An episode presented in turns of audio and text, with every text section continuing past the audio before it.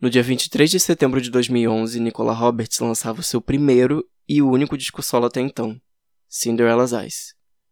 Isso depois de anos no fundo de uma girl band quase passando despercebida. Agora ela assumia a posição de protagonista no seu próprio conto de fadas. Ao mesmo tempo que se questionava: Cinderela, você tá feliz com seu príncipe e com seu castelo? Ela finalmente estava pronta para fazer a gente dançar na batida do seu tamborzão.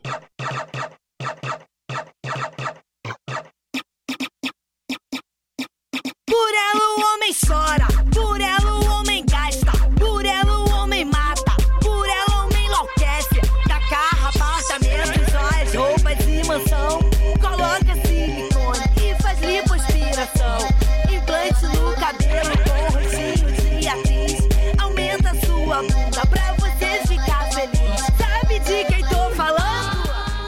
Para me ajudar a falar dessa joia esquecida da música pop, eu convidei uma das vozes do Jesus Usava Chanel, Kelvin, a.k.a. Ópio, a.k.a. Bubblegum Rave. Seja bem-vindo. Oi, Antônio. Oi, galera do Injustiçada. Super feliz de ter sido convidado para esse podcast. Primeiro podcast que eu fui convidado na minha vida, então é um acontecimento para mim. É, meu nome é Kelvin, mas eu também sou conhecido como Ópio na internet. Estou tentando fazer o barro acontecer, o apelido Ópio acontecer. Então me chamem de Ópio nos cantos. É, quem quiser me seguir é arroba Supermedicine no Twitter e arroba no Instagram. Eu sou do podcast Jesus Chanel, que é um podcast gêmeo quase da Injustiçada.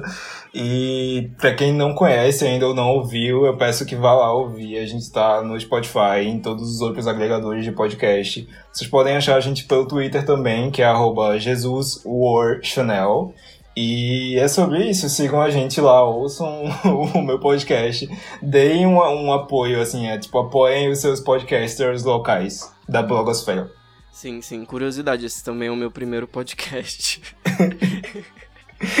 Ai, que honra você falar que o, o podcast da Injustiçada é um gêmeo, porque... É, é um gêmeo. Eu gosto, São muito- primos, eu gosto assim, muito do podcast parecidos. de vocês.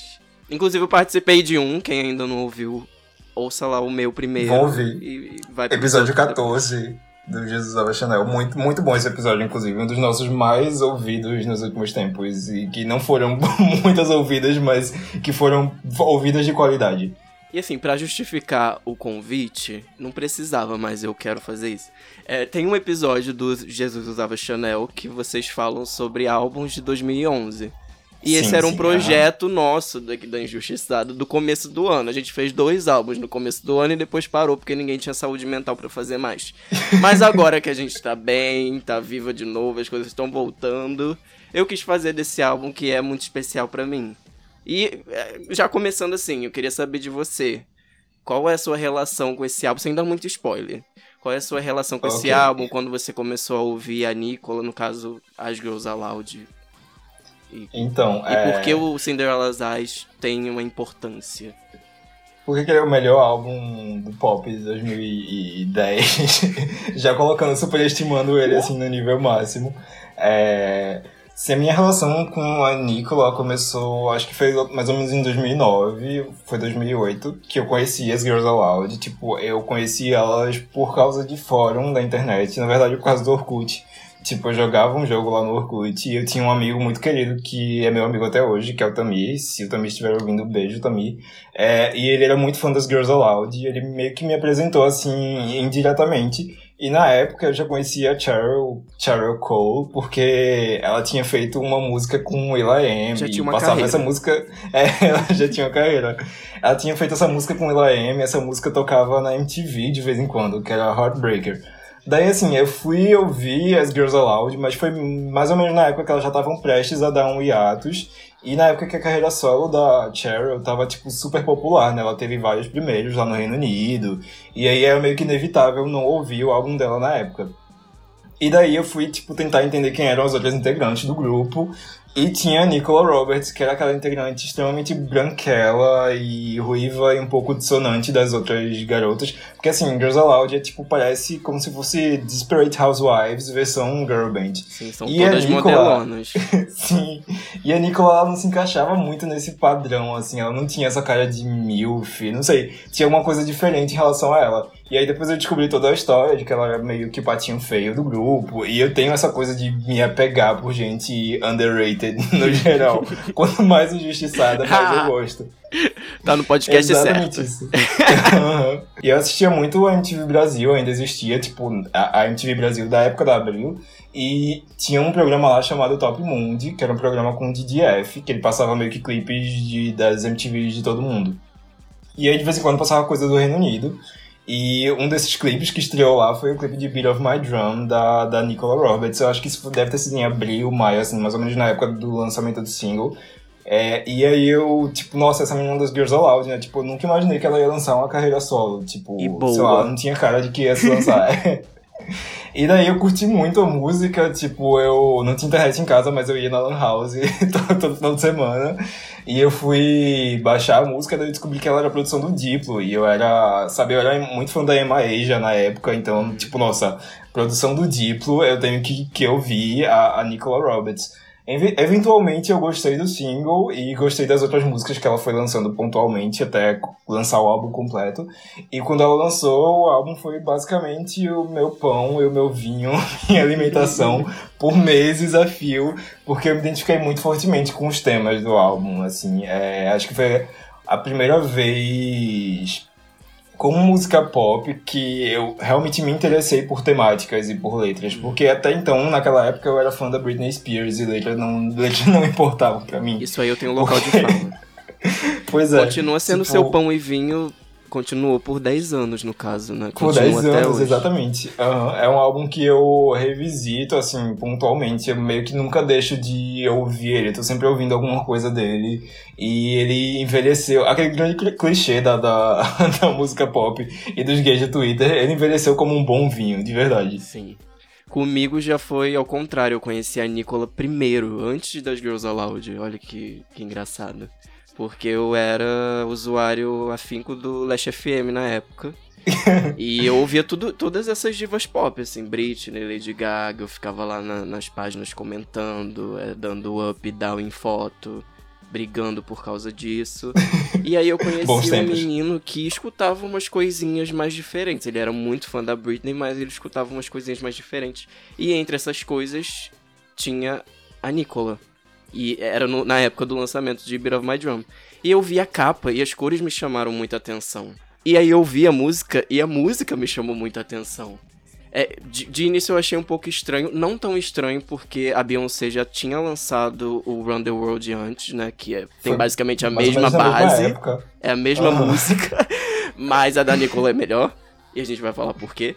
Old. É, e, e eu gostei muito, assim, na época eu não, eu, eu não curtia coisas muito alternativas, eu não entendia muito bem, eu era muito novinho, tinha uns 13 anos e, e, e aquele som dançante só me chamava atenção, era mais pelo som em si do que por qualquer outra coisa. E a estranheza, exatamente o que você falou, a estranheza chamava minha atenção. Porque éramos estranhas, né? Éramos todas estranhas. e precisávamos de uma. De uma representatividade. Representatividade ruiva importa! Caramba. Precisávamos É, dessa isso. representatividade, de uma pessoa que falasse pela gente. Tipo, tinha Lady Gaga. E, e, inclusive, a gente fez um podcast já sobre 2011, falou sobre toda essa reviravolta de temáticas no pop. Mas eu acho que esse disco tem um lugar especial. Principalmente por não lembrarem dele. A gente tá aqui pra lembrar. Sim. É, eu acho que também a questão da Nicola não ter lançado nada depois deixou esse álbum mais cristalizado, assim, Uhum. na, na lembrança do pessoal que curte essas cantoras pop um pouco mais subestimadas e esquecidas, etc, etc. Além de que tinha todo um nicho, assim, de cantoras do Reino Unido que elas não eram alternativas exatamente, mas elas não eram mainstream porque elas não alcançavam exatamente quem ouvia só pop americano. Então tinha, tinha a Pixie Lott, tinha a Diana Vickers e a Nicola, ela foi mais uma desse, desse nicho, assim, das cantoras britânicas que me chamou a atenção na época. Então, quem usava Last FM, tipo, essas cantoras britânicas eram extremamente populares por lá. Só por lá mesmo. Uhum. Por lá, por algumas comunidades do Orkut. Do Orkut, é, exato. Pois é. E isso que você falou da dela não lançar nenhum outro álbum, que bom. É, eu acho que é, é, é, isso mesmo, cristalizou a carreira, é, deixou impecável, porque não teve tempo de lançar uma outra coisa que acabasse hum, fazendo a gente duvidar da capacidade dela de fazer um disco bom, como outras cantoras aí fizeram. Vídeo a própria é Pixelote que você falou agora, que é, assim, caiu num buraco, Pixie... coitada. Enfim, antes da gente entrar mesmo no disco, falar dele, é, queria lembrar para você, querido ouvinte, que este podcast, esse, esse projeto, a Injustiçada, como um todo, depende de você. A partir do nosso PicPay, você colabora mensalmente com uma das quantias disponíveis e você também pode participar desse podcast. Só entrar em contato com a gente pelas redes sociais, manda uma proposta de tema, um assunto. Vamos trocar figurinhas. A gente agora vai voltar real, tá? Eu prometo. Aí, semana que vem eu já não tô gravando de novo. Mas enfim. Soco na Nicola Roberts, que prometeu e nunca voltou. Até hoje. Eu espero ganhar um reality show, pelo menos.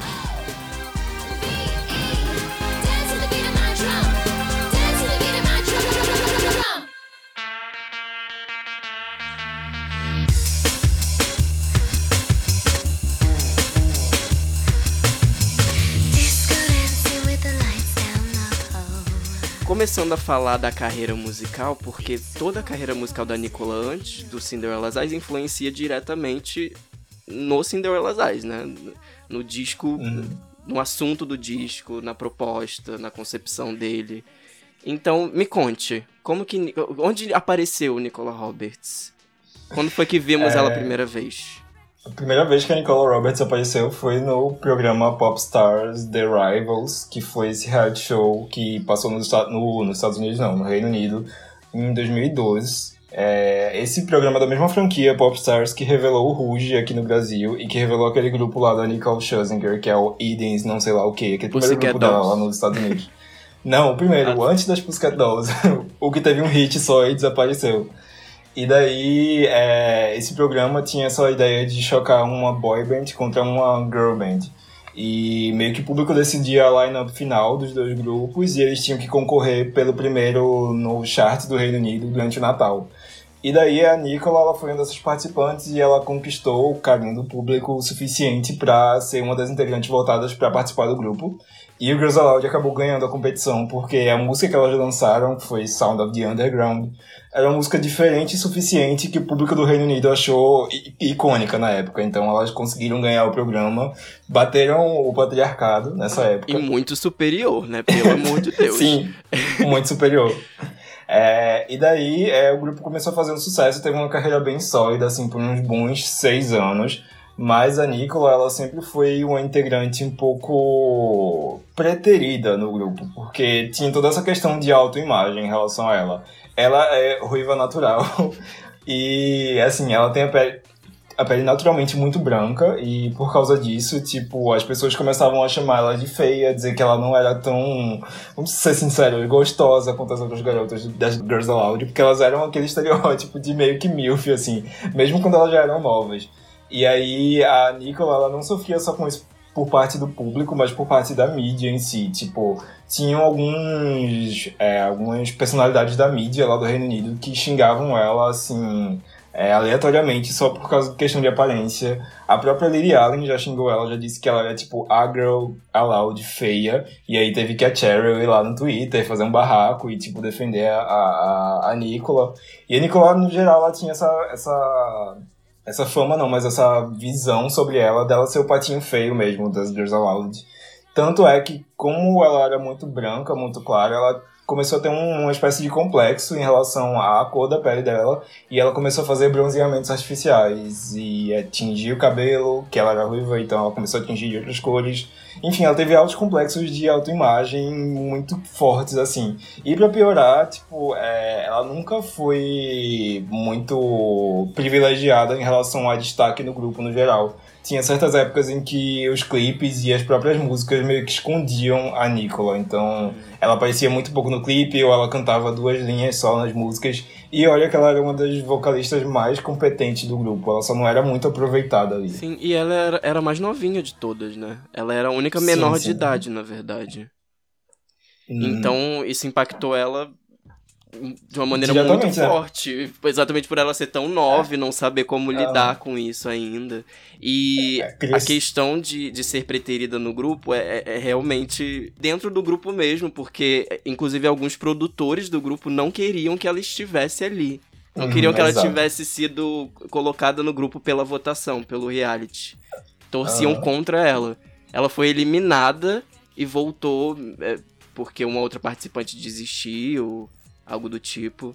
E ela nunca esteve, esteve no bottom two, sempre ia muito bem nas performances. E inevitavelmente teve que entrar, porque a bicha tinha hum. talento e carisma.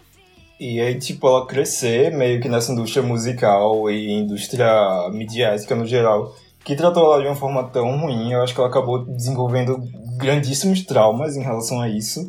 Mas chegou em um certo momento em que ela tinha os traumas, mas ela tava com uma espécie de sede de se provar, porque ela nunca teve essa oportunidade de se provar no, durante o tempo que ela passou no grupo. Então, é, a carreira solo dela é muito reflexo dessa vontade dela se provar. Que eu acho que ela conseguiu se provar muito bem, porque, tipo, tem muita gente que ama ela até hoje, ama esse álbum, etc, etc.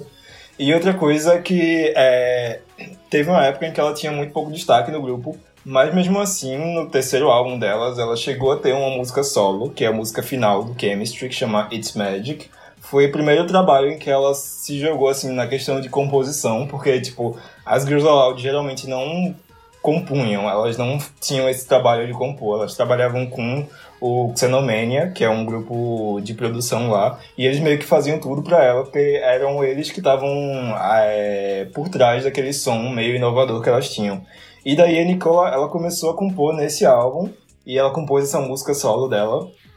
E essa música é incrível, eu acho que se vocês não ouviram ainda, vão ouvir. E aí foi o primeiro indício de que tinha um talento ali que não estava sendo aproveitado e que ela podia se provar de alguma forma. Assim, é, vamos, vamos ter um momento Girls Aloud agora, falar um pouco sobre a discografia, bem brevemente. Amo. Porque é, eu acho que Girls Aloud se destaca de outros outros grupos femininos, outras girl bands, eh, por assim dizer, exatamente pela sonoridade. Os Xenomania é, traziam muitos sons, experimentavam a beça, e acho que isso que chamava atenção nelas, né? Porque ela, elas uhum. tinham a, a, aparência lá bonita, estavam bonitinhas, cantavam bem e tal, mas a crítica acabava gostando muito.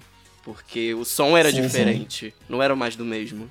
Uh, eu acho que esse foi o fator que fez elas ganharem um reality show, porque não sei se vocês sabem que é, isso é meio que consenso, assim, é, público de boy band é muito mais forte do que público de girl band no geral, e para elas terem batido uma boy band, assim, num programa, é, elas tinham que ter um material muito diferente do que esperavam pra ela, algo tipo surpreendente. Não, e não tinha Foi como, aquela que... música é absurda. absurda. Se não tivesse ganhado, é. é. isso, a homofobia teria vencido, mais uma vez. É, a homofobia ia vencer. E foi por isso que a, a, gravadora delas, na época, elas já tinham meio que uma gravadora, a Polydor, ela pensou no Xenomania para produzir a, a primeira música, que foi Sound of the Underground. É, e o Xenomania foi um grupo que já tinha trabalhado com as Sugar Babies, eles foram responsáveis por algumas das músicas que deram o reboot no grupo, porque o grupo começou sendo uma coisa e depois ele mudou um pouquinho.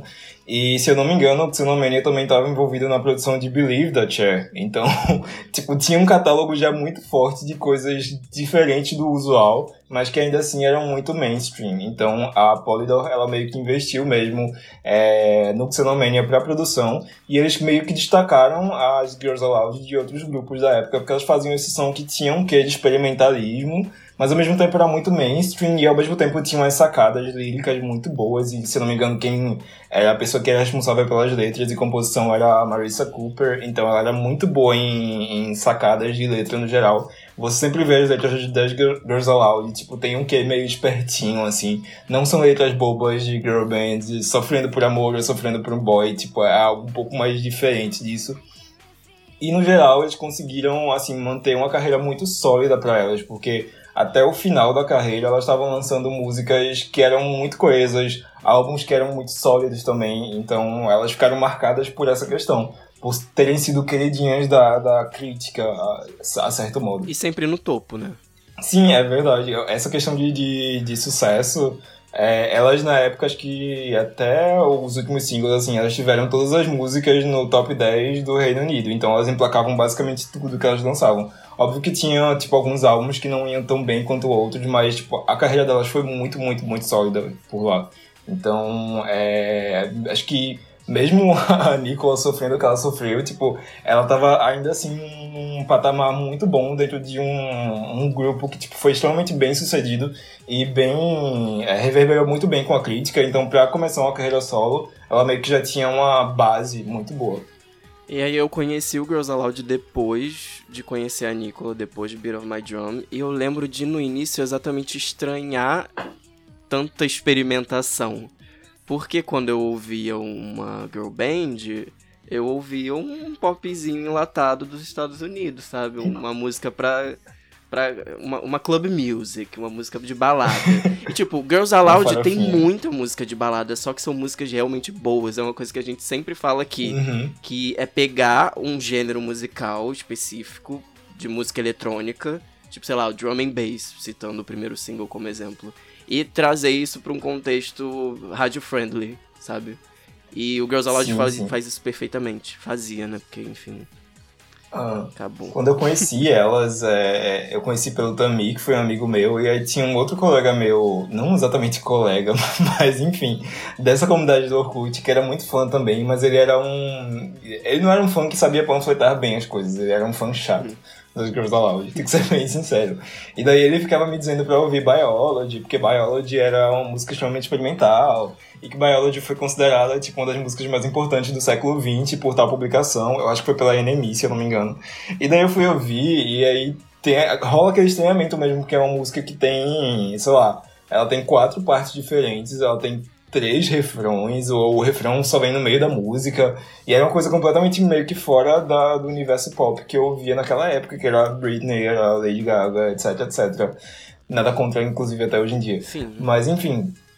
E daí, é, no começo eu não dei muita atenção por causa dessa forçação meio assim. Tipo, parecia que ele usava Girls Aloud como uma coisa extremamente cult pra forçar. Mas daí eu fui ouvir a discografia com um pouco mais de calma. Na época, ela já tinha lançado o Out of Control, mas o álbum que todo mundo falava bem era o Tangled Up, que é o penúltimo álbum delas. E esse álbum é o álbum que tem Call the Shots, tem Sexy, No No No. Eu fui ouvir e eu achei ele extremamente bom, porque ele é, é basicamente o álbum mais dançante delas, assim. Eu tipo, acho que ele é uma entrada perfeita para uma amante é, de música pop sim, genérica, sim. assim. Se quiser conhecer é, e gostar de Girls Aloud, ouve esse. Inclusive eu comecei nesse sim. também. comecei nesse. E ele é bem dançante, mas assim, tem uma substância nas músicas, especialmente na questão das letras. Quando eu fui começar a entender melhor as letras depois, eu fiquei tipo, tipo nossa, era isso que elas estavam querendo falar nessa, nessa letra, tal, tal, tal. E os instrumentais sempre muito bem feitos também. A produção delas tinha um esmero na coisa. Então, acho que por isso que, que as Girls Aloud se destacaram mesmo. E elas têm, no geral, essa fama de ser esse grupo critical acclaim, de, de, de, de ser esse grupo que meio que moldou o som pop lá no Reino Unido nos anos 2000. É isso, meninas injustiçadas Girls Aloud, vem aí. Engraçado. É... Me convida. Ah, vou convidar, você vai ter que ver. É... Sim, é Elas foram crescendo muito. Eu acho que cada ano que eu vou ouvindo mais e conhecendo mais, eu vou gostando mais e vou conhecendo novas coisas e é realmente um mergulho, é... assim. Gosto muito. Acho que isso rola comigo também, porque muito tempo depois que eu já conhecia elas, é que fui ouvir alguns álbuns com mais calma, tipo Chemistry, eu só vim ouvir uns anos atrás com calma. Hoje em dia é meu álbum favorito delas, assim, de longe. E, tipo, é uma coisa, elas têm uma discografia não é super longa, são cinco álbuns só, Mas assim, é vasta em coisas que você vai descobrindo. Então meio que sempre se renova. Enfim. E aí, saindo do Girls Aloud, vamos falar um pouco sobre as carreiras solo. Antes da Nicola, porque Sim. tivemos duas. E que vai completamente contra tudo isso que a gente falou. Porque é o genérico do genérico. É, eu defendo o primeiro álbum da Cheryl, mas só o primeiro mesmo, porque os outros são uma negação, de verdade. E daí, no começo de 2010, a Nadine finalmente conseguiu lançar o primeiro álbum dela, que foi o Insatiable. E o álbum flopou horrendamente. Além dele ser ruim também, porque é um álbum imemorável, acho que é a palavra certa pra esse álbum. E por isso ele flopou muito. Tipo, ele pegou uma posição ridícula, assim, nos charts Nossa. britânicos. E, ninguém prestou É atenção pior até do que o do. Cinderella's Eyes, e a gente já acha ruim. É, exato. Cinderella's Eyes pegou um top 20 ali ainda. O, o Insatiable foi pior, muito pior do que isso. E a carreira solo da Nadine foi, tipo, não só imemorável, mas desaplaudida. Ninguém se importou com o que ela lançou. Foi uma coisa, tipo, ela brigou tanto, ela fez o grupo pausar na época pra acabar lançando aquilo no final das Mas contas. aí, entrando na carreira solo da Nicola, quando ela anunciou que, tava lanç... que iria lançar um álbum solo, as pessoas viram isso acontecendo com as outras integrantes e falaram: ah, mais um, mais um, É, mais foi- um ruim. e ela começou a produzir na calada, assim. Ninguém sabia que ela tava fazendo música, ela tava encontrando um Aham. produtor aqui, um outro ali, entrando em contato com as pessoas, experimentando, pensando no que ia fazer. E sem pressão de gravadora, sem essa essa coisa da Nadine de ah, não, preciso entrar, eh, entrar em carreira solo, preciso parar com esse grupo. Foi lançar a linha de maquiagem dela, foi eh, mudar uma lei aqui. Foi uma produção de, de álbum bem relax, assim, pra ela, né? Eu não sei como foi pros outros fãs do, da, das Girls Aloud na época, porque eu não era exatamente fã, né? Mas quando anunciou e quando eu descobri a carreira solo dela, foi algo meio surpreendente pra mim, porque eu não achava que ela ia querer seguir uma carreira solo bem popstar, assim. Não foi exatamente popstar como eu imaginava tanto na época também, mas assim, eu não imaginava que, que ela ia sair em carreira solo desse jeito. E ela conseguiu fazer isso com toda a calma do mundo, assim, tipo, ela não precisou forçar muito imageticamente e ela teve a liberdade artística, inclusive, pra poder fazer o que ela queria. Então, a- o Cinderella's Eyes é um álbum que reflete tudo que ela quer, um álbum que tem um controle criativo total dela. Eu não sei como foi no caso da Cheryl e da Nadine, se teve controle criativo, então foi um controle criativo pro mal, porque elas lançaram álbuns muito ruins nessa época. Da Cheryl, tipo, o Three Words é ok, mas os outros dois que vieram depois são absolutamente horríveis. Enfim, em relação a Nicola, como ela teve. Ela era muito subestimada, isso acabou ajudando ela, porque ela pôde usar um fator surpresa, assim, ela pôde surpreender o público em relação a, a expectativas sobre carreira solo. Com certeza. E vamos, va- vamos falar sobre isso. Vamos entrar agora no Cinderella's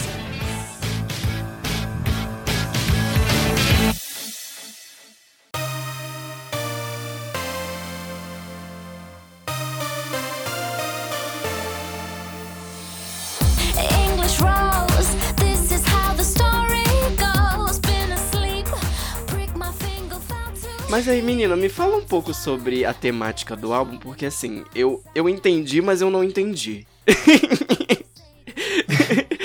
porque assim, a Então. gente sabe que o álbum basicamente inteiro é sobre a trajetória dela no Girls Aloud. É sobre ela lidar com a mídia, lidar com bullying, lidar com é, a autoestima, é, com as pessoas jogando é, palitos e pedras nela. Mas essa coisa do, do- da Cinderela, dos contos de fada. Tá aí uma coisa que eu acho que a própria Nicola nunca explicou muito bem. É por isso que eu não sei, porque eu fiz Eu minha vi já- pesquisa. I did my research. Você vê as entrevistas dela em relação ao álbum, ela fala, tipo, ah, o álbum tem meio que essa temática conto de fada, tipo, o próprio título remete a Cinderela, ela fala um pouco sobre a personagem da Bela Adormecida na música, título do álbum, mas nunca é muito bem esclarecido por que, que ela escolheu isso pra ser a temática do álbum e como que isso casa exatamente com a vida dela. Eu acho que ela pegou essa ideia muito de talvez ela ser essa, essa persona muito subestimada e ela meio que casou isso com a ideia da gata borralheira e colocou isso. Vamos jogar uma, uma, uma temática assim, vamos criar um conceito Mas em relação a sentido, isso faz pra sentido. conseguir. É, acho que faz sentido a, a, certo nível. Mas acho que ela mesma nunca soube explicar muito bem isso. E eu acho que é tipo, é meio que um loose concept. Você não se apega tanto à ideia de Cinderela e de conto de fadas no álbum inteiro. É tipo só você pensar que o package do álbum, o, o produto ali vem com essa, esse visual e essa temática, esse conceito, mas você não tem que se apegar tanto a isso enquanto você Mas eu acho ele. que casa muito bem. Por Sim, exemplo, é, o, o photoshoot em si não é só é, é referência a Cinderela, mas sim a vários contos de fada. Tem a Cinderela, contos, uhum. tem a Princesa e a Ervilha, tem a Alice. Então, e as músicas têm essa, essa atmosfera de uma coisa mais dreamy. Uhum. Um, um, um conto Sim, de sim. fadas em si, né? Ah, sim, sim, o álbum tem uma atmosfera meio dreamy mesmo. Acho que a, a Nicola ela quis fazer um pouco uma coisa meio bubblegum pop, mas ao mesmo tempo ela tem essa coisa. Ela trabalhou com muitos é, produtores que são mais alternativo do que do pop mesmo, então tem uma atmosfera meio. Sabe, um pouco mais eerie, eu não sei como traduzir isso para português. Uma coisa mais etérea Eu fui alfabetizado em inglês. Então, sim, uma coisa meio Sasha hoje. Etéreo, Mas é, tá rolando perfeito. uma coisa. rola- etéreo. Rola uma coisa bem etérea no álbum em relação a, a instrumentais, especialmente instrumentais da música são muito etéreos. A forma como a Nicola usa a voz dela no álbum também. Então acho que isso casa com a ideia de conto de fadas e consegue fechar o conceito mais ou menos nessa, nessa dimensão. Tudo isso que a gente falou sobre o que ela sofreu da mídia é uma coisa que atualmente vem sendo muito discutida exatamente pelo movimento Free Britney, por exemplo. Porque assim, a mídia nos anos 2000, a- até meados de 2010, assim, era, ainda era muito hostil com as mulheres e o público também, a gente meio que consumia isso, consumia essa hostilidade, né? O body shaming, o machismo na indústria, Ah. tudo isso era um produto. Acho- E a gente comprava esse produto. Toda a cultura de gays, usuários de fóruns, acho que ela meio que foi uma herança Até disso. hoje tem Dessa isso. cultura mediática. É, pois é. A gente luta contra. Mas, por exemplo, nesse álbum, ela já tava tocando num assunto, nesse assunto, né, principalmente, dessa crueldade contra pessoas Uhum. públicas, que a gente só foi ver muito mais pra frente, assim, sendo realmente debatido. Sim, sim, é verdade. Eu acho que. Não vou dizer exatamente que ela tava à frente. Não, não, não, não dela, esse termo, que- não tô usando esse termo, hein, ó. Isso é clichê demais, eu estou refletindo sobre... É. Maior clichê da, de coisas injustiçadas junto com vocês deixaram. Não, é tipo, o pop acabou quando vocês deixaram essa era é verdade. Mas. Mas assim, tipo, em 2011 foi no auge do electropop, naquela, naquela época de farofas que tava on the floor fazendo sucesso, Till the World Ends. Ninguém queria saber de, sei lá, de sentar e pautar esses assuntos um pouco mais sérios e um pouco mais deprês e, sabe, ninguém tava um saco pra isso naquela época, só queria dançar até o mundo acabar, como a Britney ensinou pra gente. E a Nicola, ela veio realmente querendo pautar esses assuntos que popstars não pautavam nessa época. Porque acho que você abriu uma discussão super midiática sobre a própria mídia num álbum. Acho que às vezes é você tocar. É, você tocar num, num- mexer num vespeiro ali que não ia dar certo. Mas acabou que ela conseguiu fazer isso de uma forma que teve uma sutilidade e teve uma inteligência dela mesclar isso com um pop divertido e que não deixa você pra baixo o tempo todo. Que eu acho que a- é- deu certo. Ela conseguiu é, fazer o ponto dela ser entendido sem causar nenhum mal-estar ou nenhuma coisa estranha, assim. não- não- o público não, não teve um estranhamento em relação ao álbum, nesse sentido. Então, eu acho que a Nicola, ela tava, em certo sentido, ela tava um pouco adiantada em pautar esses assuntos, que é uma coisa que, por exemplo, outros artistas que sofriam um, uma pressão ou um ataque midiático muito forte só vieram começar a pautar isso um tempo depois. A própria Demi Lovato só veio pautar isso, que, que era outra que sofria, tipo, nessa forma, da, é, tipo, ataques midiáticos dessa forma, ela só veio pautar isso um tempo depois. Ela pauta a em todo própria Britney nunca né, pautou isso, né? É, depois do. A partir do, do self-title dela, ela pauta em todo o álbum. O legal da Nicola, por exemplo, é que ela sempre assumiu que faria um disco pop, que era um disco pop, Uhum. mas não, não, não deixou de lado essa, essa vertente mais reflexiva nas letras e no conceito, e em querer passar essa mensagem. E a gente falou sobre tiro no pé, mas eu acho que também é por isso que o disco cativa tantas, tantas pessoas específicas, tantos nichos, né? Porque Sim, ela não sim. tem medo de colocar essa estranheza na música dela, né? Ela assume que ela não quer se encaixar em padrão nenhum. No caso das colegas Hum, exato. de grupo dela. E eu acho que, no geral, ela fez um trabalho que foi, assim, eu não vou dizer, outro clichê da, da, da questão de, de álbuns injustiçados é esse clichê de, tipo, ah, as pessoas não entenderam na época, mas é porque tava, tipo, sabe, muito... O público ainda não tava muito maduro pra entender isso. Eu acho que o público tava maduro pra entender na época, mas com o tempo, é... E exatamente com essa questão da, da Nicola não ter lançado mais nada depois, o álbum teve esse tempo pra ir sendo mais Amadurecer. apreciado pelo público no geral. É, pra ir Ficou amadurecendo com o maduro. público. É uma coisa que eu acho que Antes era verde.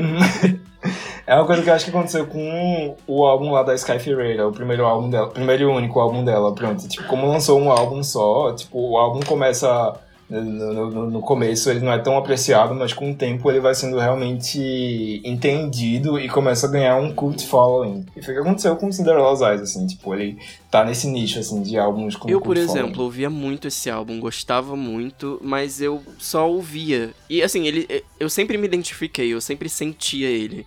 Mas eu nunca tinha parado pra ler as letras, pra entender o contexto. Eu fui fazer isso agora pra pesquisa.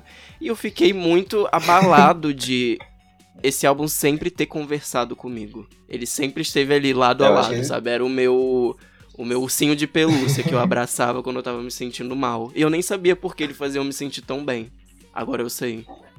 Ele sempre conversou comigo esse álbum também. Eu acho que quando eu comecei a ouvir, eu dava mais, mais atenção às músicas mais animadas, pois eu era um, um pequeno gay fã de Sim. música dançante, fã da Britney. E mas daí quando eu comecei a ouvir um pouco as músicas menos animadas do álbum, tipo I, especialmente Ai, essa Sticks aí. and Stones Ai. e Ai. sim, e Fi- Fish Out of Water, eu comecei a tipo, perceber como a, a Nicola tinha algo muito parecido comigo. Fish Out of Water é uma música que, tipo, combina extremamente comigo, porque eu sempre me senti meio outcast, assim, em relação às coisas no geral. E a Nicola, ela consegue passar isso na letra de uma forma que, tipo, causa uma identificação quase que imediata. Além da produção do Metronome nessa música ser icônica também, mas enfim. E depois, com o tempo, fui, fui percebendo que a- as letras, tipo, não só você se identifica muito com elas, mas elas conseguem delimitar muito bem a personalidade da Nicola. Você percebe como ela não é só essa pessoa outcast, essa pessoa subestimada e, e que sofreu bullying, e essa pessoa sofrida e, sabe, deprê. Ela tem várias dimensões, ela tem uma dimensão mais irônica, ela tem uma dimensão mais animada, e você consegue ver essas várias dimensões dela no álbum e tudo faz sentido, é bem coerente. Eu acho que o álbum, é, ele, ele toca nos assuntos que ele toca de uma maneira muito tranquila. É, é- é bem uma reflexão mesmo sobre tudo que aconteceu com ela. Não é uma Uhum. lamentação. É mais um. Não, isso aqui aconteceu, Sim, sim. eu já, já pensei sobre isso, já me sinto diferente agora. Já passei por cima disso. Olha aqui, tô me provando, tô provando que eu sou uma artista incrível. Tô aqui entregando o que eu quero entregar.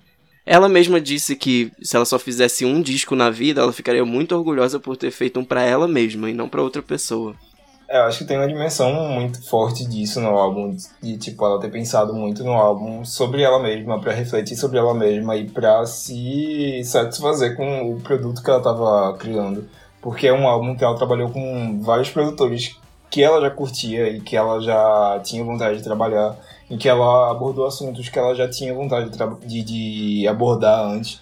Então acho que foi. Eu amo quando o artista faz essa, essa questão de álbum pra ele mesmo, porque sempre sai coisa boa disso. A Natalia Kills mesmo, ela fala que o, o Trouble foi feito só pra ela mesma, assim, ela nem pensou no público, tava nem aí pra porque isso, ela só queria falar nem aí assuntos lá e pronto. É isso, bem justo. Tem, Justo. tinha essa questão. Pois é.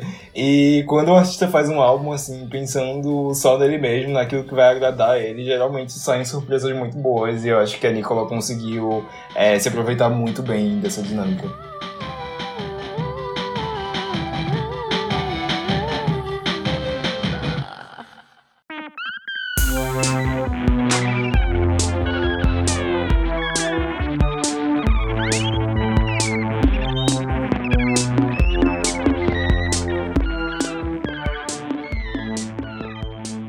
Ouvindo muito o álbum nesses últimos dias, eu consegui enxergar uma separação de, de grupos entre as faixas, assim. Tem as faixas que são os hinos de superação que você canta pulando, Hum. sabe?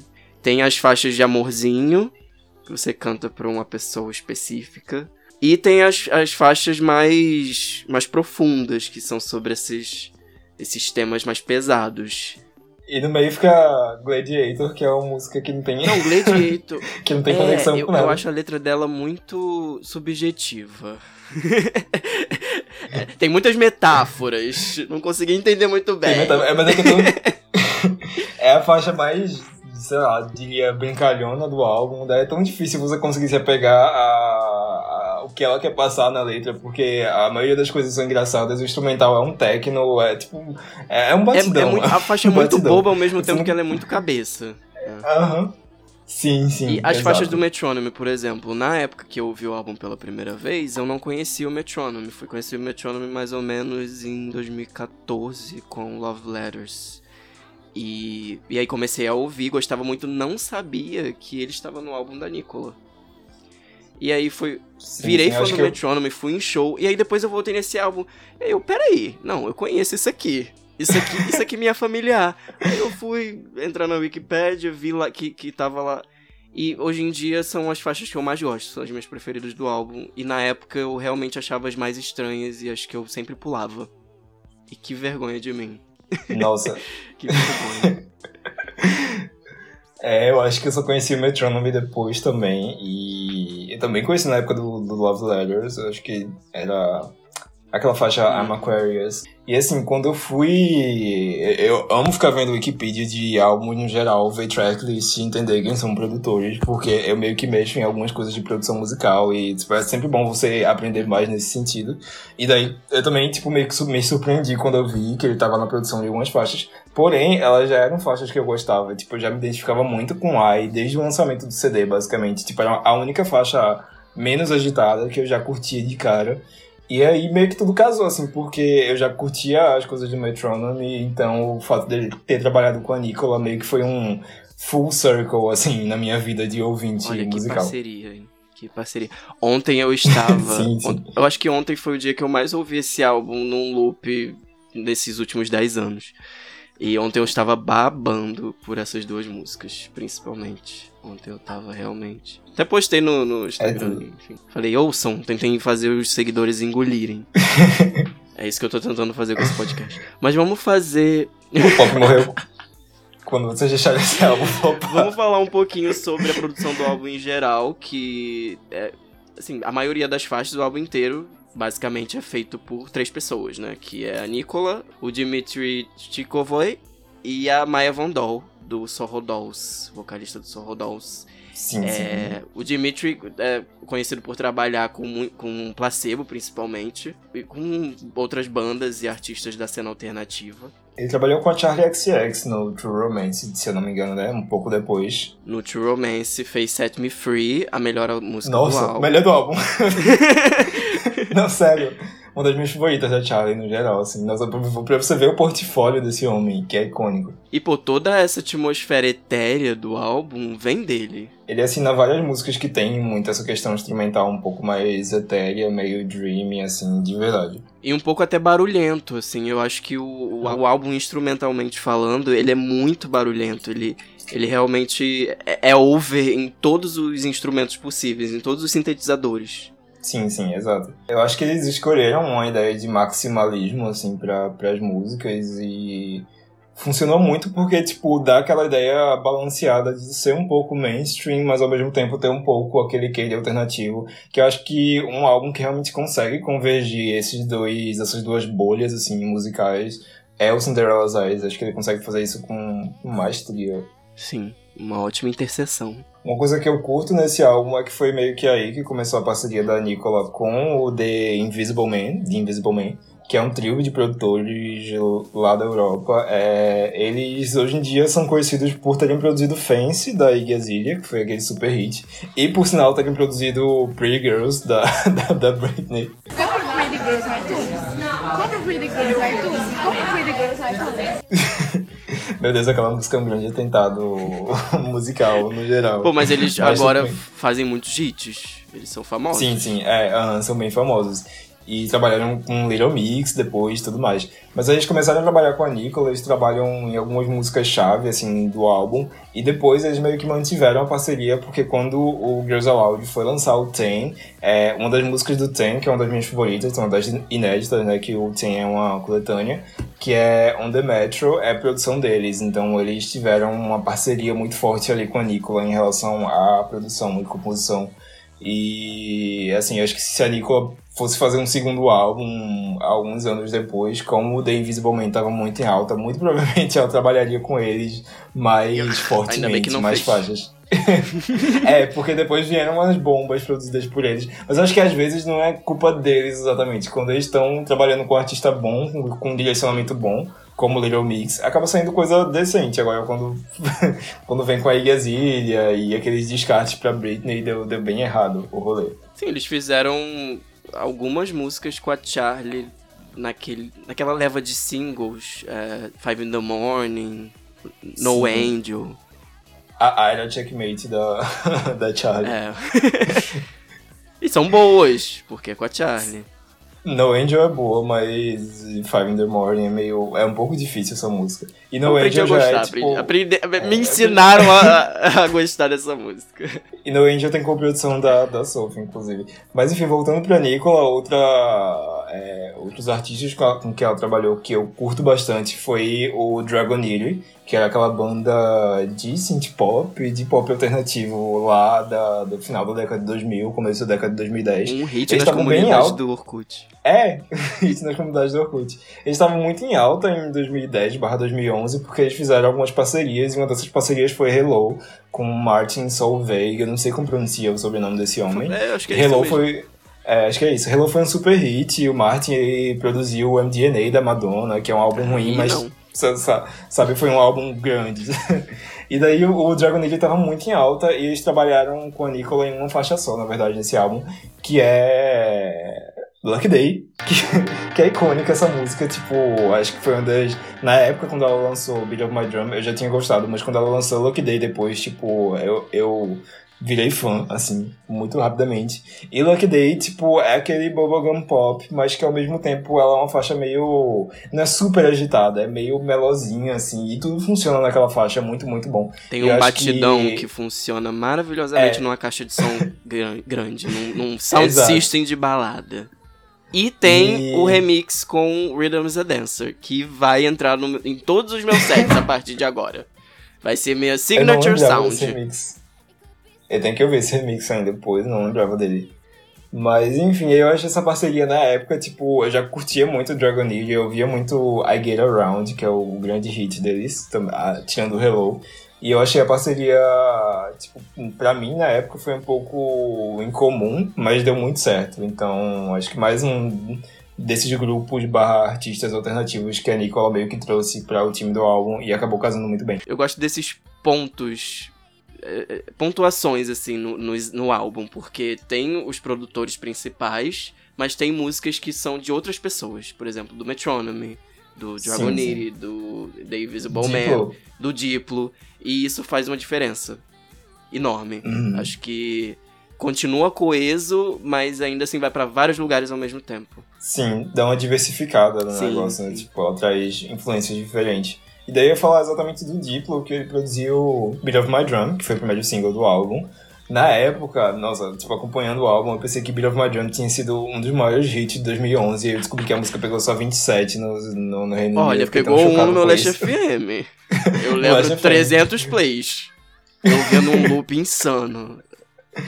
Last FM Hit, Beat of My Drum. Daí, é, o que acontece? O Diplo, ele tava começando a ficar muito em alta nessa época. Acho que foi uma- uma época, assim, meio que, tipo, queda da MIA e ascensão do Diplo. E o Diplo, ele tava tão em alta que ele trabalhou com a Beyoncé, né? A Beyoncé, o primeiro single do álbum dela na época, o For, que é Run the World, é basicamente é, um recut de uma música que o Diplo já tinha lançado com Major Lazer.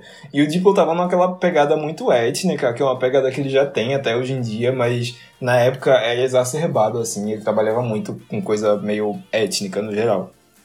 E aí a Nicola ela escreveu Beat of My Drum, ela mandou pro Diplo, como o Diplo já era um produtor um pouco, assim, é, requisitado, ela meio que ela achou que ela só tinha uma chance de contatar ele pra ver se ele ia trabalhar direito nessa faixa. Ela mandou a faixa pra ele, é, ela ficou meio nervosa com como ele ia trabalhar na faixa, mas aí ele trabalhou nela, mandou a faixa de volta pra Nicola e a Nicola acabou amando a música. Tipo, ela achou que a música ficou perfeita do jeito que ela imaginava. Eu amo ela contando que, que ligou pra ele e falou assim: Olha, eu quero assim, assim, assim. Assim, isso, assim, isso é. isso. É desse jeito. Isso, só isso. E aí. Foi o momento esperando. Girl Boys dela. É. E daí, tipo, a música eu gosto bastante porque ela tem um quê meio étnico ainda, mas a música lembra muito funk carioca. Vamos ser sinceros, logo de cara. E o Diplo já trabalhou muito com sample de funk, funk carioca. Ele produziu Buck Danganda, M.I.A., que é funk carioca no geral. E assim, e ao mesmo tempo que tem um quê meio Britpop mesmo. Então ela, ele conseguiu mesclar esses dois mundos. E é uma faixa que, tipo, chama a atenção de cara exatamente por ter esse, essa coisa meio cheerleader, que é o, a soletração do L-O-V-E. E depois, tipo, ia vir gente fazendo bem parecido, tipo a Madonna com Give Me All Your Love, etc, etc.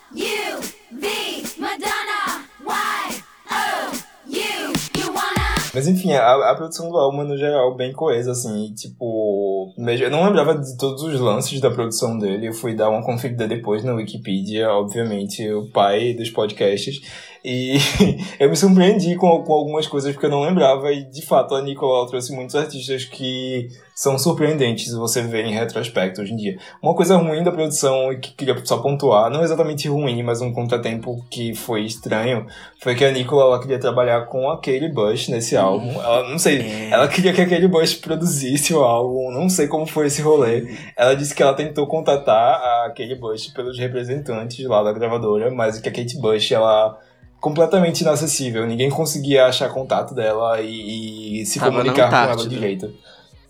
Fazendo Exato, ela tava nessa- o 50 Words of Snow. Aham, e né, nessa classe já, já tava sumida mesmo, já tava completamente. é, Low profile. pois é. E aí eu fico pensando como que seria o, o Cinderella's Eyes se tivesse uma produção da Nicole. da, da, da, da Kate Eu acho Bush. que a Kate Bush ia engolir ela.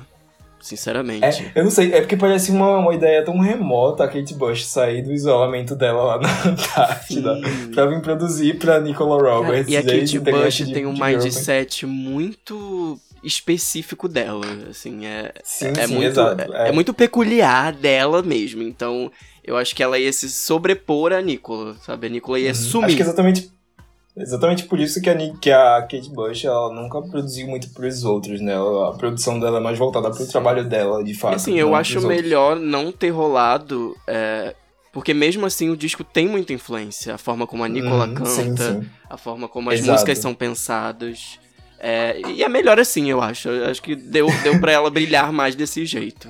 Que bom. É, que Tem, tem ser mouse meio- que ser vem meio- pro bem. É, exato, ia ser meio desconfortável é, você pensar, sei lá, né, que, tipo, uma música produzida ou em parceria com a Kate Bush no meio de algo tão bubblegum pop quanto Beat of My Drum, quanto Take a Bite, ia ficar uma coisa...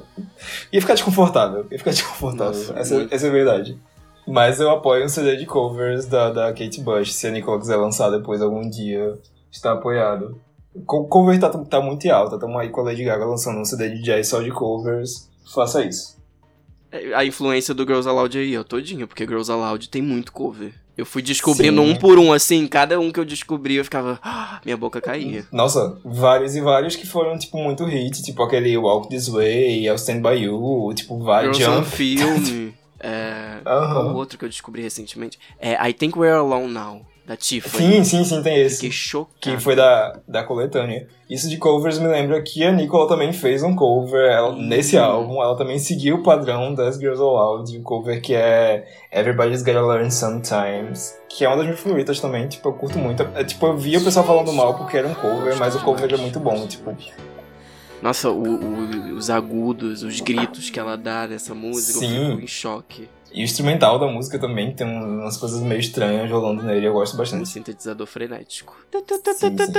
Aquele, aquele gif da, da MC Carol, assim, apertando o botão. Mexendo no.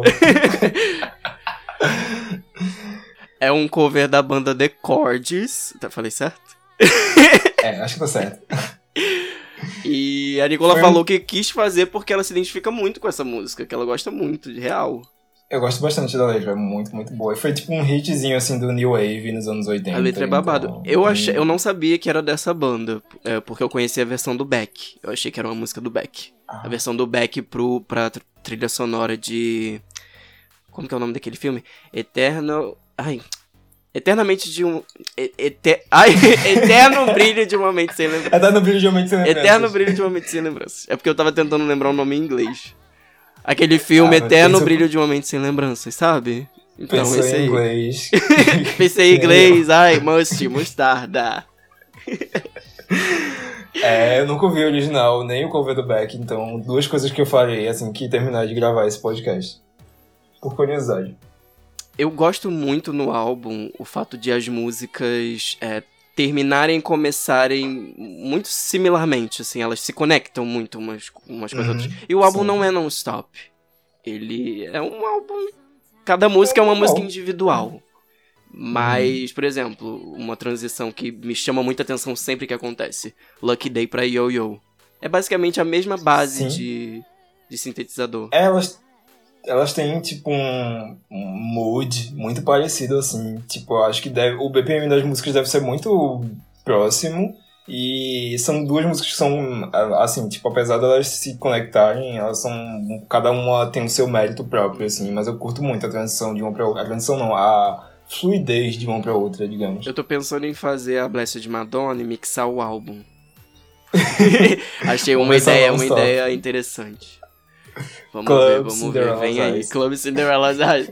Rapaz!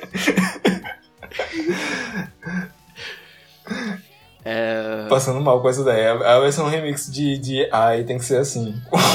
Ai, ai, ai. Apertando ai, ai, ai, ai. ai, ai. Sempre que eu Foi. faço uma pesquisa pra um álbum, pra festa e tal, eu fico tentando pensar se. Tentando imaginar ele na pista de dança. E assim, com esse álbum, ele, ele, ele variava muito, era, era meio que uma montanha russa, assim. Porque ao mesmo tempo que eu falava, não, mas isso ia funcionar muito. Não, talvez não funcionasse tanto. a primeira injustiçada eu toquei Beat of My Drum, quem viveu sabe. E sempre que eu tenho oportunidade eu toco essa música, porque eu gosto muito. Eu acho que no, no som da, da boate funciona perfeitamente. E é, Porcelain Heart foi tocada também algumas vezes na Injustiçada. Também é bem dançante, apesar da letra ser um pouco. É pra dançar meio que na sofrência. É, assim, dançar no um cantinho. É tipo, como o Kira sempre fala, dançar com a mão no peito. Kira é o nosso DJ residente. No cantinho, assim, reflexivo. Sim, sim, é. É tipo um Dancing on My. Own da, da Robin. Uhum, exato. E aí, quais são suas músicas preferidas? Assim, se você tivesse que fazer um top 3. Isso Kira que faz comigo Ah, é sempre. um top 3 do álbum. É. Deixa eu pensar. É um pouco complexo pensar no top 3. É um tanto, tipo, quase todas as faixas desse álbum que fica complicado. Mas eu ouço muito, tipo, em terceiro eu colocaria a faixa título, Cinderella's Eyes, que é uma faixa que no começo eu não dava tanta atenção quanto eu dava para as outras, apesar dela ser a faixa título, que é uma faixa que obviamente tipo chama um pouco mais atenção do que as outras. Eu gosto muito dos sintetizadores dessa faixa e a- o registro que a Nicola usa, que ela usa uma voz extremamente aguda nessa, nessa meio rasgada também, né, nessa música. E é super diferente. E eu curto como tem um refrão bem chiclete, mas ao mesmo tempo é um pop tão. É um pop tão britânico que tem essa música que eu acho que tipo, ela virou uma das minhas favoritas, assim, com o tempo. Em segundo lugar, eu diria que seria I, que é uma música que eu já gostava lá na, na, na época do lançamento do álbum. Ela tem um tom co- confessional, assim, que é tipo, é meio que como se você tivesse, sei lá, sentado cara a cara com a Nicola, uma coisa meio de frente com a Gabi, enquanto a Nicola tá te contando. Eu acho melhor o senhor Tá, olhar sabe? de olho a olho. Exato. Tipo, como se a Nicola estivesse contando, fazendo um briefing do que ela entende sobre ela mesma pra você. Então é uma faixa que, tipo, é, é- ela traz uma proximidade muito grande. Não é uma proximidade forçada, é uma proximidade que você, sei lá, você sente, assim, na, na alma. E eu gosto muito do instrumental também. Essa é uma das faixas produzidas pelo Metronome. E tem, sei lá, eu não sei que instrumento é aquele, mas é tipo uma guitarra que tem um som muito estranho, que é tipo a base de toda a música, basicamente. É, esse som específico, essa, tipo, essa melodia específica desse instrumento, como ela é usada como a base da música inteira e como a música vai se construindo a partir desse loop específico. E em primeiro lugar, essa eu tinha que pensar muito, porque eu gosto muito de, de Porcelain Heart. E eu gosto muito de outra que nem está no álbum, que é Dance, Blisters and a Calm Down, que é a, é a B-side de, B-side de Beat of My Drum, uma das B-sides, né? Então, então Posso é eu posso usar uma demo What? no meu top 3? eu ia fazer isso. Era, é, é, é, é, é do ciclo de divulgação do álbum. Está Então, eu deixo, eu deixo você botar um extra. E eu boto também. então é isso. Ok. Mas a minha primeira faixa, faixa favorita, acho que não tem outra além de Lucky Day. Acho que Lucky Day é uma faixa. Acho que a palavra certa pra Lucky Day é catártica. Tipo, desde quando eu ouvi, ela é aquele pop que meio que abraça você, assim, sabe? Eu acho que a gente compara um pouco esse álbum com a Robin, porque o som é um pouco parecido com o som que a Robin fez nessa época. Mas acho que a Robin não tem nada na discografia dela recente que seja assim, que me lembre Lucky Day. Lucky Day é aquela, aquela coisa que lembra aquele ideal de pop perfection que, que os gays tanto curtem falar. Que acho que é uma música assim que, tipo, ela é muito chiclete, mas ao mesmo tempo você entende que tem uma substância nela e ao mesmo tempo ela consegue deixar você muito leve. Uhum. E são essas várias características que tem em Lucky Day que eu acho que tornam ela a minha favorita do álbum. É, é uma música pra você ouvir num dia ensolarado, quando você tá com aquele humor no máximo, tipo, muito bom, assim. Quando você está se sentindo feliz e sortudo, e que o universo não é tão ruim quanto você imagina. Eu acho que é, traz esse Sim. mood. E é uma Eu coisa sempre que me é, sinto muito bem reforçada no clipe. quando eu ouço essa música. Por É, mais que eu exato, esteja tipo- mal. é uma música perita em fazer você se sentir bem, mesmo que você não se identifique com o tema da música, que é essa coisa mais amorzinho e tudo mais. Mas sei lá, tipo, acho que tem algo ali que faz você se sentir genuinamente acolhido. O clipe é tão simples, mas é tão lindo. É tão colorido. É, muito Eu, eu, bonito eu vendo ontem, eu tava meio assim, hum, alteradinha.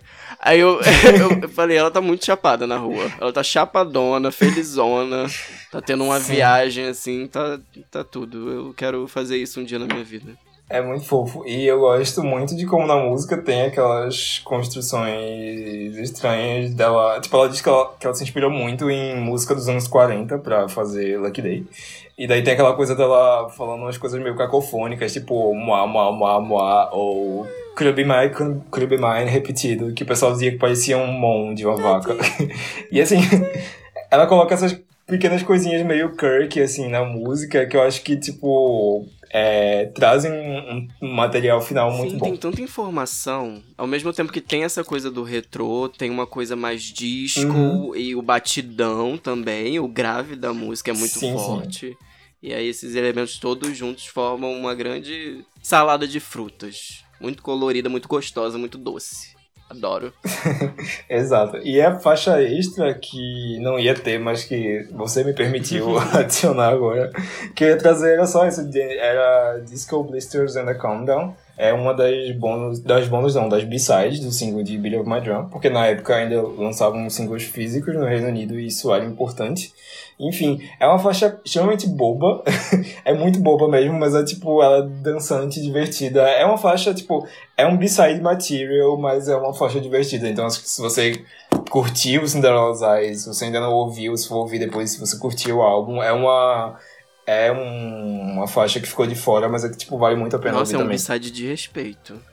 Também Sim, sim, quero verdade. tentar essa música um dia numa pista. Adoro a referência que ela faz da Gaga. Inclusive, ela faz referência a Gaga em muitas músicas. Ela gosta muito. E ouvinte, inclusive, uma referência aqui. A Nicola está entrevistando a Gaga naquela entrevista da época do Born This Way, em que ela pergunta pra Gaga assim: se você pudesse fazer só uma coisa hoje, o que você faria? e a Gaga responde: morrer. Cara, a Gaga, ela responde sem titubear Die. em nenhum momento. Ela, tipo... não- ela não para nem, nem um segundo pensando, é só Então, isso. é muito Morreu. fofa a entrevista, eu reassisti. É, as duas têm um- um- uma química, um- uma conversa muito legal. E a Nicola gosta muito da Gaga. Então, se você é Little Monster, leve isso em consideração e consuma Nicola. É. E tem alguma música que você Bom. gosta menos, assim? Então, a única que eu não curto muito é Say Out Nossa, Loud. bate aqui. Também não. Sério, tu não curte ela Não também, consigo. Acho, tipo, Mas assim, eu, a letra é que muito ela- boa. Eu gosto muito da letra. eu gosto da letra Mas também. a melodia é muito. É too much Exato, pra mim. tipo- Parece uma musiquinha bobinha de Disney, sabe? E tipo, eu adoro Disney, só que chega a ser o genérico do genérico disso. Aí me irrita um pouco. Exato, é tipo... Não é exatamente uma música super ruim, mas acho que ela tem menos brilho e menos destaque em relação às outras músicas do álbum mesmo. Tipo, por mais que tipo, o álbum seja perfeito, sempre tem alguma coisa que você curte menos. E acho que It Out Loud é a única que não bateu muito comigo por muito tempo. De vez em quando eu ouço, a- curto um pouquinho. É uma faixa que se eu estiver ouvindo o álbum inteiro, eu não vou pular. Mas, tipo, não é. Eu aprendi mim, a a aceitar música. ela, porque antes eu gostava menos. Porque a mensagem é muito bonita. E assim, eu, Uhum. eu acho que talvez se a Nicola tivesse tivessem pedido pra ela colocar um, um possível hit ali, um potencial hit, seria essa faixa. Porque lembra muito verdade. uma firework da Katy Perry, sabe? Uma coisa assim bem bem explosiva, bem uma bomba mesmo de rádio. que você ouve, ouve, ouve no rádio e tá de saco cheio, fica de saco cheio. Tipo isso. Mas eu concordo. Aquela música chiclete irritante, É, é, eu entendo. Meu top 3, eu acho que eu começo com. Nossa, fico- esse jogo é horrível pra mim, até quando eu proponho ele. É porque é muito difícil mesmo. Por- Pra que você foi propor isso? É, A culpa é Tá. sua. vou tentar, vou tentar. Não sei se eu vou conseguir, sabe, colocar em números, assim, em posições. Foco, Antônio. Foco, foco, foco. Mas eu vou fa- falando aleatoriamente. É, acho que Sticks and Stones, nesse mergulho do álbum pra pesquisa, acho que foi uma música que me tocou bastante. Ela, ela fala principalmente sobre as, as situações, o backlash que ela sofria. Também tem um pouco desse, desse sentimento de se sentir uma outsider, uma, uma pessoa que não pertence a tal lugar, não não devia estar ali ou não faz algo muito bem. E ultimamente eu tenho sentido muito isso. Por, por, enfim vários vários contextos pandemia enfim trabalho é, é isso. Me toca muito é uma balada muito poderosa. Sim, e tipo, a música tinha tudo pra cair num, num clichê, assim, pra ser meio clichê, mas ela não é. Tipo, a Nicola consegue passar a emoção dela de uma forma tão. com maestria, assim, eu diria. Acho que, que eu não coloquei no meu top 3, mas com certeza tá ali no meu top 5 do álbum. mas enfim Ah, é- é- tá, por, ser, por ser a última música do álbum e por ser uma balada eu nunca prestava muita atenção às vezes eu parava até de ouvir antes de chegar nela então agora eu, eu levo como uma das minhas preferidas exatamente por essa identificação imediata. A próxima, ai, ai, eu, eu, eu, é, que também é uma música que me tocou muito. é, ela, ela tem um segmento, né? Todo, basicamente todos os versos, todas as frases começam com ai. Porque é sobre a perspectiva dela sobre tudo, não, não só sobre as experiências dela, mas sobre o mundo externo, sobre, sobre como as pessoas agem, sobre como a gente se relaciona com os outros e, e sobre essa, essa obsessão que a gente tem por perfeição. E isso também bate lá no fundo. E a produção do Metronome. é, eu disse que as minhas faixas preferidas do, do álbum agora são as que tem a produção dele. Então essa tá lá. É, eu diria Out of Water também, mas eu vou colocar outra pra não virar o top 3 do Metronome. é, a terceira, Beat of My Drum, com certeza. Acho que essa música me marcou de uma forma como poucas músicas marcaram. Quando eu idealizei a Injustiçada, eu coloquei cinco músicas no- no- na playlist, assim, primeira playlist.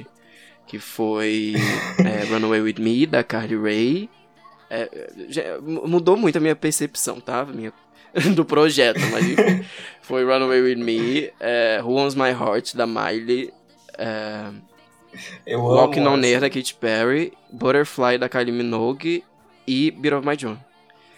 Então, ela tem uma importância, ela diz muito sobre a injustiçada em si. É, a- Fundou a Sim, injustiçada, e até pela, pela nossa. pela nossa trajetória, assim, porque é uma música que fala sobre as pessoas duvidarem de você, sobre você se sentir incapaz também, e como você dá a Sim. volta nisso. E agora, olha aqui, você tá vendo eu florescer, você tá vendo eu fazer sucesso, você tá vendo eu fazendo música boa, no caso, uma festa boa, e que as pessoas vão. Sim, dúvida- Então eu me identifico demais com dúvida isso, porque é tipo um foda-se, sabe? É real mostrar o dedo do meio, como eu faço em toda foto. Em várias edições eu tiro uma foto mostrando o dedo do meio pra falar foda-se, então.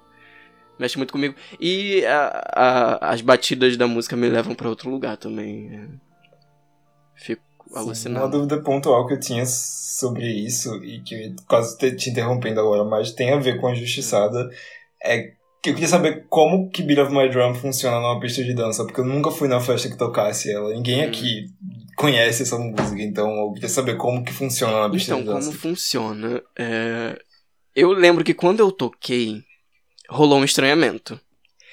Mas, isso é muito da injustiçada, porque a gente toca umas músicas assim, que a Ah. gente sabe que não é pra todo mundo, nem todo mundo vai curtir. E a, a festa tem Uhum. muito essa ideia de ir, ir, ir, sabe, aberto, com a cabeça aberta, e o que tocar eu vou sentir e dançar. Tipo uma aula de teatro. Mas o que chama a nossa atenção é a gente ver alguém que gosta, que conhece e que tá dançando e gritando essa música. Junto com a gente. tipo, vem, Gritando- vem na frente da mesa e começa a gritar, alucinado, e fazer uns movimentos assim que a gente não entende e a gente faz junto, a gente, sabe, fica tipo um espelho assim. Então, mas assim, é- a forma como eu lido com essa música, né? Lidei sempre que eu ouvi ela em, em balada. É fazendo a maluca, assim, batendo a cabeça, é gritando. oh, oh, vi. E agora eu tô tentando aprender a coreografia pra fazer com mais fluidez. Que é que, na minha imaginação, mais gente deveria conhecer essa música pra todo mundo poder fazer o, ouvir de forma bem sincronizada e bem cheerleader, Uhum. assim. Uma coisa meio que um flash mob bem trash dessa música. É o que eu imagino que deveria ser feito pra fazer justiça à música. Olha, você acabou de me dar uma ideia. Mas no geral, Hum, vem aí. mas no geral, nunca vi tocarem nada, de- nem da Nicola, nem das Girls Aloud, e acho que nem da Cheryl numa balada daqui. Não que eu frequentasse muito, porque eu frequento menos festas de música pop, mais Uhum. techno, na verdade. Mas as poucas festas de música pop que eu toquei, nunca toca nada realmente injustiçado a esse nível, assim. Ou pelo menos desse nicho do Reino Unido. A minha música extra é uma B-side, uma demo, na verdade, que é Dance in the Rain. Nossa, Essa Desenterrou. música mexe desenterrou de comigo verdade. de formas que eu não sei explicar. É, eu, eu me imagino, sei lá, fazendo um lip sync dela, com uma chuva caindo, tipo a Carmen Ferala no final do Drag Race Espanha, que ela tirou a peruca assim, tava com a peruca molhada embaixo, pra dar a alusão da chuva. Mas acho linda, é, a produção é um pouco é, inacabada, porque enfim, é uma demo, né? Mas demo. ainda assim, a música se sustenta muito, principalmente no refrão. Acho que talvez no, nos demais versos ela seja um pouco flat, mas no refrão é algo grandioso. Se ela tivesse trabalhado essa música pra entrar no disco, sinceramente poderia encerrar o disco, que seria um grande encerramento. Mas, amiga, é, a gente falou tanto e a gente não falou de uma coisa que foi a recepção do disco, né? Como ele foi recebido Sim, sim, pela é crítica verdade. e pelo público.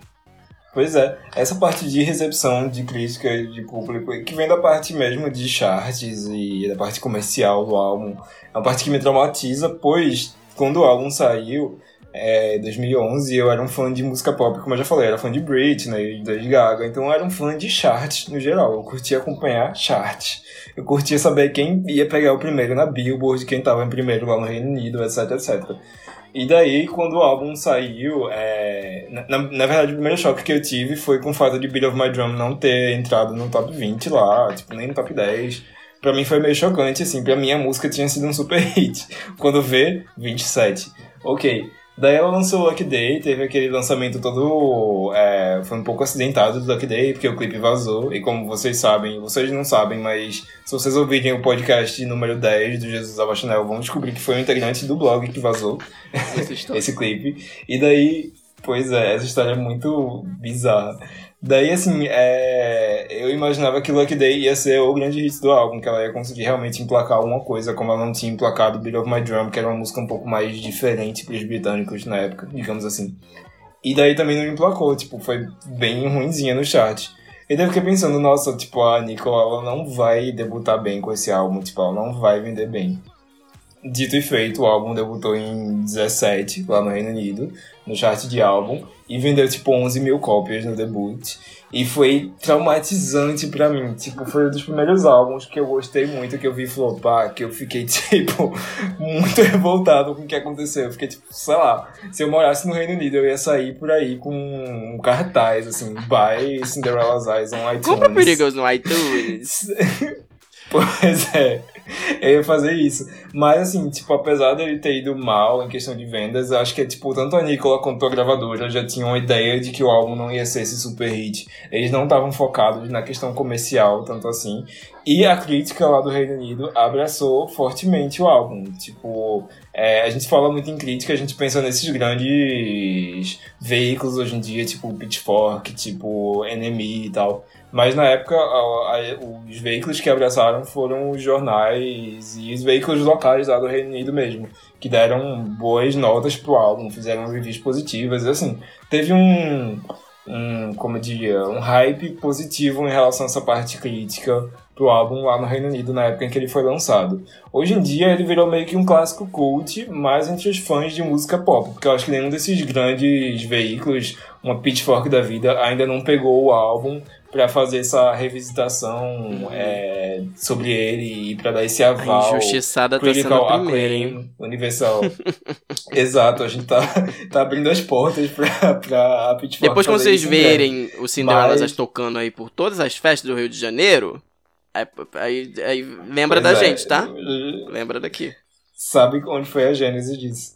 Daí, tipo, eu acho que, o, como eu tava dizendo, o critical acclaim dele aconteceu lá na época, foi bem local, no Reino Unido, mas assim, ele ganhou meio que esse cult following mesmo, esse status de ser um álbum muito bom e muito injustiçado pelos fãs de música pop.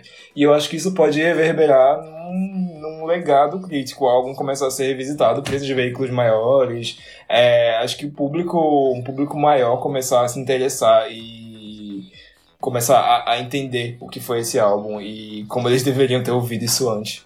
Eu acho que essa mensagem do álbum, que a gente falou muito durante esse programa inteiro, de eu, eu sou diferente, eu assumo isso, e você pode ser diferente. É, acho que vence muito nesse ponto, porque todas as Uhum. outras integrantes que tinham tentado carreira solo tinham feito um trabalho assim, medíocre, pra ser né, sincero.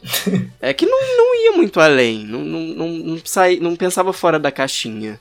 E aí quando ela traz essa temática, traz essa. assume isso de sou diferente, sempre fui criticada por isso, sempre fui julgada por isso, mas aqui eu tô assumindo isso.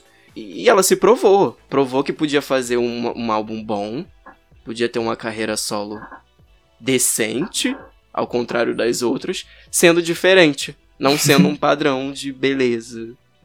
E isso foi o fecho. ó. Exato. Lacrou, mano. Pisa. Pois é. O, o álbum, como eu falei, tipo, essa questão dela não ter lançado nada depois meio que cristalizou o álbum em relação a como o público vê ele. E cada, a cada ano que passa, tipo, eu vejo mais pessoas que vão conhecendo as Girls Aloud, depois vão se interessando pelas carreiras solos e que chegam no álbum da Nicola e que começam a curtir o álbum. Então, tipo, ele tem uma longevidade nesse quesito. Tipo, o público vai tendo uma recepção positiva cada vez mais gradual em relação a ele. Também porque ele é um álbum que ele carrega muito da atitude das Girls Aloud nele, tipo, da, das carreiras solo da, da- das garotas. Acho que ele é de longe que carrega mais a atitude do grupo. E é uma coisa que, tipo, a Nadine, ela trabalhou muito com o próprio Xenomania nesse, nessa tentativa de comeback dela. Mas acho que nada consegue emular tão bem o grupo quanto o Cinderella's Eyes conseguiu. Então, quando você sai do. Quando você descobre o grupo, quando você descobre, descobre a discografia das Girls Aloud e você quer achar algo parecido com isso no solo, você vai acabar indo pra o Cinderella's Eyes. Meio que não tem jeito. E aí você começa a se apaixonar pelo álbum e eu acho que, tipo, gradativamente ele vai conquistando cada vez mais público. Isso é tão irônico, Exato. né? que logo ela é. fez o, o álbum solo que fala muito sobre o grupo. O álbum solo. Enfim. E eu acho que vai ficar meio que só nisso, né? Porque, tipo, a- as outras integrantes não. A Cheryl, ela tá meio que ensaiando um retorno, tanto que ela fez um show no festival um dia desses, que ela chamou até a própria Nicola pra fazer uma participaçãozinha. É, o grupo tá meio, tipo. Tá um, um clima ruim, porque a Sarah Harding ela morreu faz muito pouco tempo. Então, a- eu acho que nem o próprio grupo vai se reunir pra lançar coisa nova, ou nem as integrantes vão tentar nada é, solo, tipo, pelo É, menos porque por assim, enquanto. até depois do Mas- Cinderella's Eyes, em 2012, elas se reuniram, depois do hiatus, pra lançar Uhum. uma coletânea e uma música nova. No caso, Something New. E foi isso, foi mais uma comemoração mesmo. E foi Mas isso, depois é. elas anunciaram que o Uhum. grupo acabaria de vez. Assim, não seria um hiatus, mas sim o fim do Foi, grupo. aham. E aí, falando da Nicola, no caso, né? O que, que ela fez depois do, do Cinderella's Eyes e desse, desse- dessa reunião? Ela simplesmente ganhou a versão britânica do Britânica. Masked Singer. Só, apenas isso. Masked Singer, apenas aham. isso. E eu vi a participação dela por causa da pesquisa. E é absurdo como a voz dela chegou em outro lugar. É, sim, sim. Amadureceu demais, assim. Ela Aham. atinge. eu- acho muito foda como ela atinge ao mesmo tempo o agudo e o grave, na, na mesma nota. Sim, sim. E ela é super soprano, assim, mas ela tem- é um soprano muito versátil. Ela consegue fazer essas notas mais graves, assim, sem muito problema.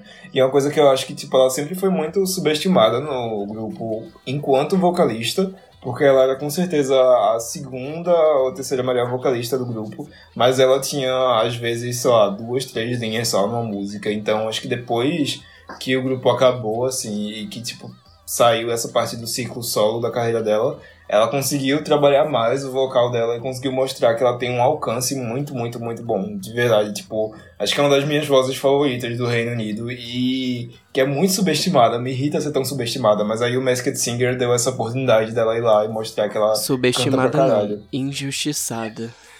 injustiçada. Tudo bem que ela tava vestida de abelhinha, mas. Ah, eu achei muito fofo, achei a cara dela. Mas enfim. É, amei as, as referências, assim, Sim, enquanto ela se apresentava. Achei tudo. Ela, inclusive, cita o Cinderella's Eyes como referência. É, Uhum. mas aí o que aconteceu recentemente Tirando foi a- o falecimento da Sarah Harding e a Nicola tá muito mal. é, inclusive no, no momento do aniversário de 10 anos do disco, né? O que é muito triste, porque talvez ela não consiga Foi, nem é, aham. ficar bem pra isso, pra comemorar. Fazer algo pra comemorar isso, tipo, os 10 anos, é, é, acho que fica complicado nesse sentido. E olha que ela tava meio que. Eu acho que ela tava animada pra uma volta, porque ela, como eu tinha dito, ela participou desse show da Cheryl. Ela cantou um, um medley lá da, que é de, de Fight for This Love da Cheryl. Então acho que ela tava animada pelo menos pra comemorar tipo, esses 10 anos do álbum, ou pra futuras comemorações do grupo. Mas acho que, que essa questão da, da, da morte da Sarah tipo, foi bem pesada. Assim. Tá muito recente ainda também, tá- então a gente tem que deixar. ver o que, que vai acontecer. Se eu não me engano, saíram algumas notícias de que tipo, elas iam fazer algum show beneficente para ajudar instituições relacionadas à pesquisa e ajuda pessoas com câncer. E em memória da Sarah, então talvez tipo não tenha as comemorações do álbum, mas as Girls Aloud vão acabar se juntando daqui a pouco Mas a tempo gente de apoia qualquer muito forma. essa reclusão, que o coraçãozinho dela se recupere dessa perda. Sim, e sim. aham. se um dia ela voltar a fazer música, é, é necessário esse tempo pra ela fazer direito, fazer É, bem. exato. E assim, fun fact é que a Nicola ela sempre prometeu um segundo álbum. E, E 10 anos depois, eu não acredito nela. pois é. Assim, ela é uma coisa, tipo, sabe a Sky Ferreira que fica prometendo álbum a cada semestre? Pronto, a, a Nicola é a mesma coisa, só que no Reino Unido. E então acho que, se eu não me engano, desde 2019 que eu vejo em posts do Instagram, tipo, de vez em quando ela responde comentários, ela diz: Ah, não, gente, eu tô trabalhando no meu segundo álbum aqui, tipo, tô gravando, tô no estúdio. De vez em quando ela posta uma foto no estúdio. E é isso, tipo, a gente não tem nenhuma notícia concreta sobre o segundo álbum, se vai acontecer mesmo. Eu só sei que, tipo, de vez em quando ela grava algumas faixas, ela já gravou algumas demos com a Sophie e com o Eddie Cook, inclusive tem uma demo deles que vazou. É, E é bem boazinha essa demo. Não sei É, se ela gatas. compôs. Pois é. Eu não sei se ela compôs essa demo ou se ela só fez os vocais, mas é muito boa e, tipo, acabou não saindo em nenhum lançamento oficial deles. E ela compôs muito pra, pra Cheryl, né? Ela compôs música pro Only Human, que foi o álbum dela de 2014. E ela compôs Love Made Me Do It, que foi um single da Cheryl de 2019. E foi isso. Vamos esperar, vamos esperar, vamos comemorar o aniversário de é. 10 anos do Cinderella's Eyes. É, fora Sim. da Injustiçada e na Paciente, né? Injustiçada, ouçam esse álbum, divulguem esse álbum, porque mesmo ela ganhando o Masked Singer, o álbum continua lá com 10 ouvintes mensais. Então vai lá. Exato. Vai lá mandar é, muito amor pra ela no Instagram, que é o momento que ela precisa. E se, vamos tentar, né? Lembrar ela que o álbum tá fazendo 10 anos, porque talvez isso deixe ela feliz também de lembrar e se orgulhar de um trabalho tão é. bom que ela fez. Kelvin, muito obrigado por ter participado, me ajudado a falar Ah, sobre. Sem problemas. Na verdade, obrigado por ter me chamado. É o primeiro podcast que eu participo fora o meu podcast, então é meio que uma honra estar participando. E, tipo, não só isso, mas falando sobre um assunto que eu curto tanto e sobre um álbum que é tão especial pra mim, assim, tá fazendo 10 anos, então um momento bem especial. É, eu falei sobre ele num podcast que eu gravei pro Jesus Usava Chanel em abril, se eu não me engano. Mas foi bem curtinho porque foi um episódio que a gente falou sobre vários álbuns. Então tem, tá tendo essa oportunidade de falar mais detalhadamente e mais emocionalmente sobre o disco. É algo meio descri- descritível pra mim. Então valeu por me chamar. E Obrigado. é isso, galera. Sempre que quiser voltar, só bipar. E é isso. Ok. Muito me convidarei. bem-vindo. Pode se autoconvidar, a gente aceita. E quando quiser convidar também pra eu para participar do podcast do Jesus Usava Chanel, também pode chamar. Fiquei muito chateado no- de eu não ter participado do, da. Barbie. Mas eu acertei o primeiro lugar, isso que importa. Ah, foi não tinha como não ser. Meu favorito, inclusive. Pois é. Enfim, é, você ouvinte, é, muito obrigado por ter escutado esse podcast até o final. Divulgue pros seus amigos, interage lá com a gente. Fala pra gente quais são suas músicas preferidas do Cinderella's Eyes, se você já ouviu o álbum. Se você ainda não ouviu, ouça e goste, porque é obrigatório. Pra entrar na Injustiçada, você vai ter que apresentar, Sim. além do comprovante de vacina, um comprovante de que você ouviu Cinderella's Eyes e ouviu esse podcast, tá? Um beijo, a gente se vê na pista.